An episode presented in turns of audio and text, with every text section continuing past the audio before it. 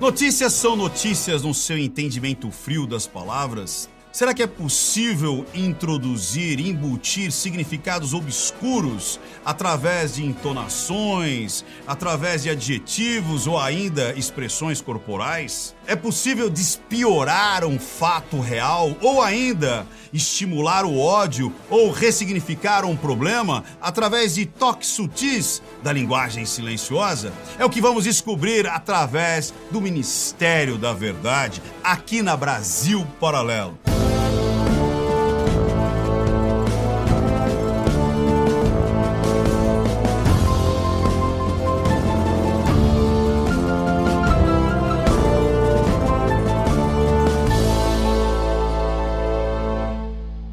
Vamos aqui aos meus arquivos secretos. Vamos começar com este daqui. Miriam Leitão, dá uma olhada nisso daqui, ó. Olha o que ela escreve. Desemprego sobe em relação a dezembro. É uma notícia ruim, mas mercado de trabalho está muito melhor do que o início de 22. Será que é, é, é uma situação única? Vamos ver uma outra situação aqui. Porque, pode, de repente, ela não estava bem, não estava num dia bacana tal. Vamos ver o que, que ela escreve nesse, nesse, nesse outro aqui. O cenário econômico não é desastroso, mas também não é muito positivo. Ou seja, ela lembra aquele meme que viralizou um tempo atrás? Que o rapaz falou assim: Olha, tava ruim, mas piorou, agora parece que tá pior ainda. Dá para melhor, com certeza. Que a gente ia mudar melhor, já tava bom. Diz que ia mudar para melhor, não tava muito bom. Tava meio ruim também. Tava ruim. Agora parece que piorou. Eita!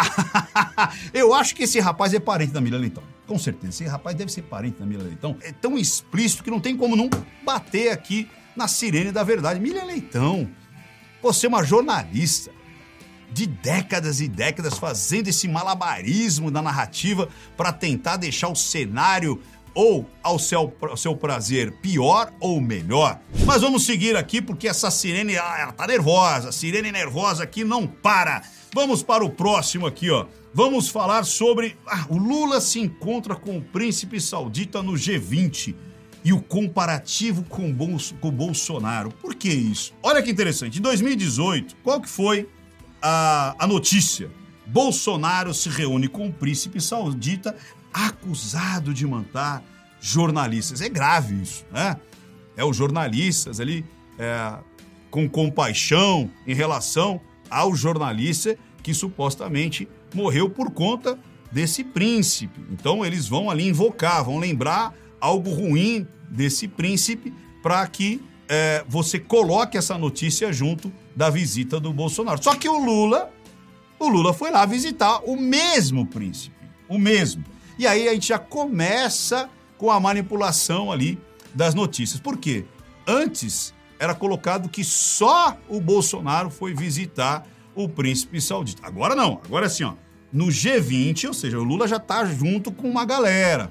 Lembra quando você ali na escola tirava cinco, aí você chegava em casa e falava assim: mãe, mas todo mundo na sala também tirou. Então eu não tô sozinho nesse problema. E aí, o que, que acontece? No G20, Lula encontra Macron, opa, já tem um anteparo.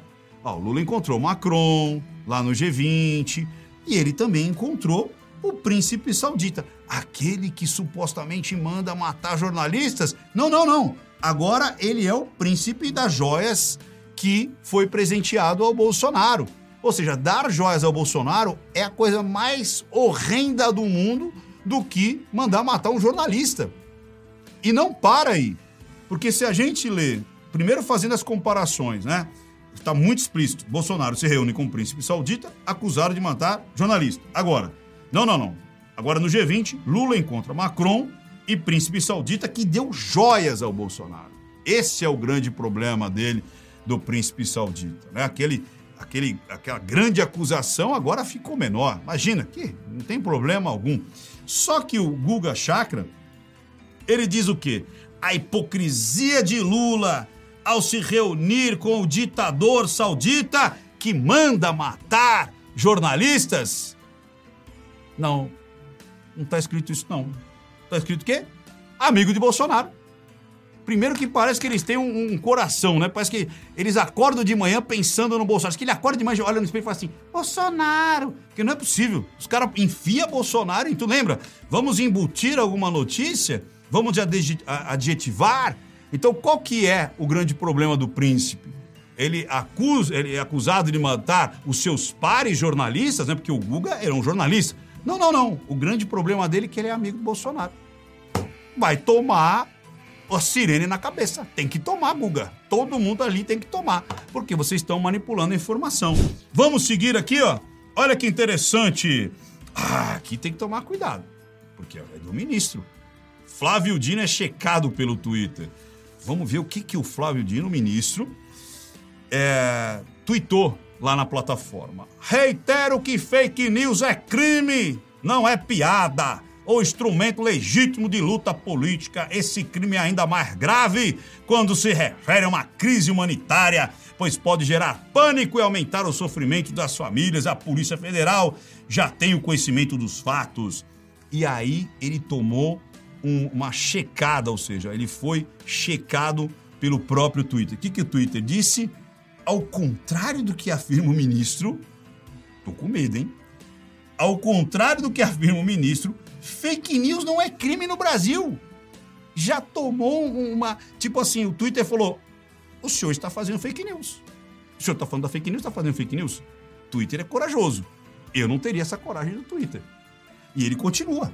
Criar e compartilhar fake news, ou vamos abrasileirar, né? Ou seja, você simplesmente criar uma, uma informação, uma desinformação, ou é, algo que não é totalmente verdadeiro, é, não é crime em si ela pode ser, ela pode se tornar, ou ter, ter uma pena ser aplicada apenas em casos de calúnia, injúria e difamação. Ou seja, se aquilo que você está dizendo tem embutido calúnia, injúria, difamação, ou prejudicado, ou seja, não pode ser uma coisa automática, não pode ter as plataformas acabarem pegando isso daí e excluindo, mas as pessoas as quais tiveram essa calúnia ou essa difamação, abre um processo, vê que de fato houve uma calúnia, uma difamação e tudo mais, aí sim ela pode ser penalizada.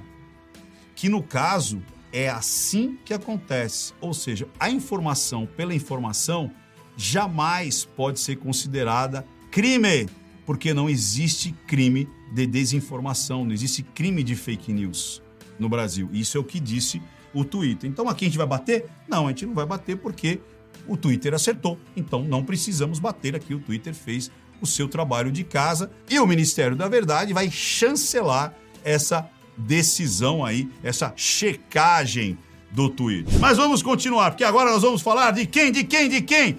Do Javier, sim, o Milley, Javier Milley.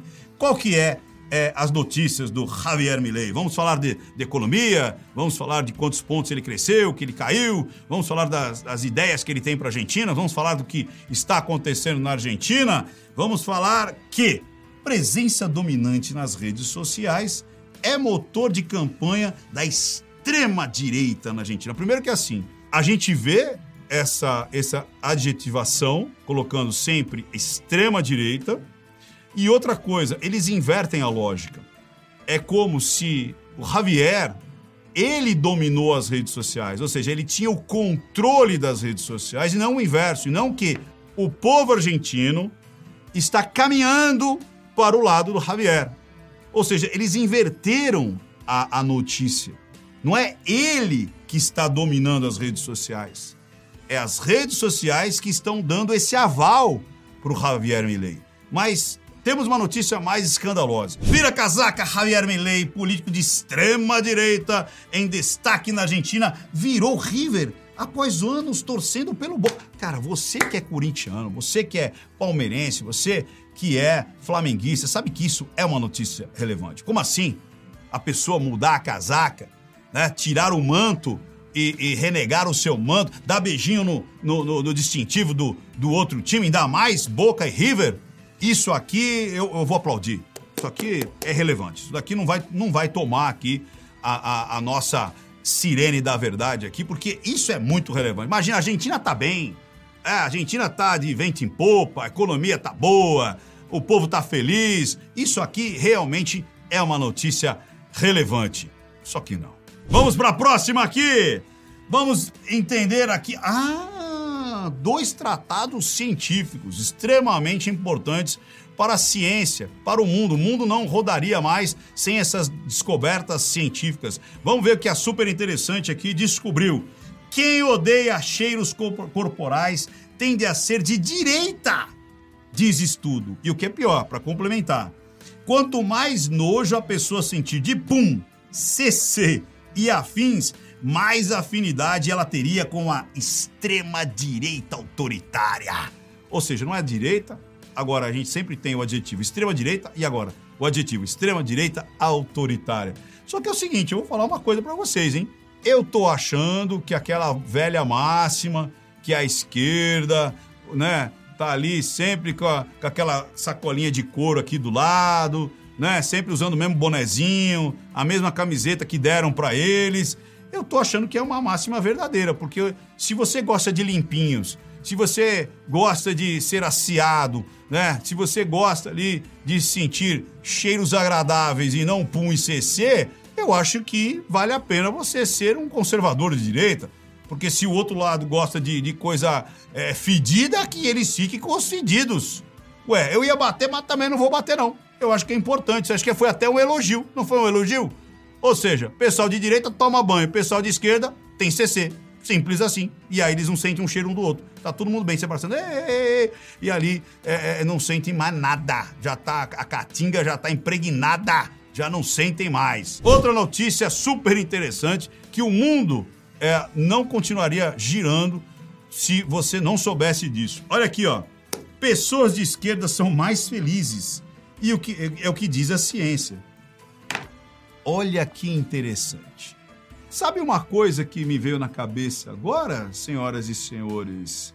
Como a direita, os conservadores, são mais pé no chão, talvez a ignorância seja uma bênção. Ou seja, eu estou feliz porque eu não enxergo nada, estou ali. Então, como eu não vejo os problemas, eu sempre estou felizão, alegre e contente, sorridente, cantando e seguindo a canção, né? Olha que beleza. Pessoal, hoje foi isso, hein? Hoje foi isso. Espero ver você semana que vem. Mas antes, lembre-se que você pode ajudar aqui o Ministério da Verdade, sendo um agente da verdade. Como? Você trazendo esse material aqui pra gente, pra gente analisar. Olha que bacana, de repente você pode ser um dos colaboradores, um dos agentes da verdade. Como é que você vai fazer? Você vai fazer o recorte, dar o print aí da notícia e mandar para o e-mail Ministério da Verdade, muito simples, hein? Ministério da Verdade, arroba brasilparalelo.com.br. Manda sua contribuição, se você quiser é, se identificar, se identifica, eu vou ler. Essa notícia veio de, do Márcio ali do Ceará, né? Mostra. Ou não, se você quiser ser anônimo, você coloca anônimo. E não precisa ser só notícias, de repente, nacionais. Você pode trazer uma notícia também da sua cidade, pode trazer uma notícia do Brasil e do mundo também. Então, seja um agente da verdade, faça a Sirene Piar e nos vemos semana que vem aqui no Ministério da Verdade.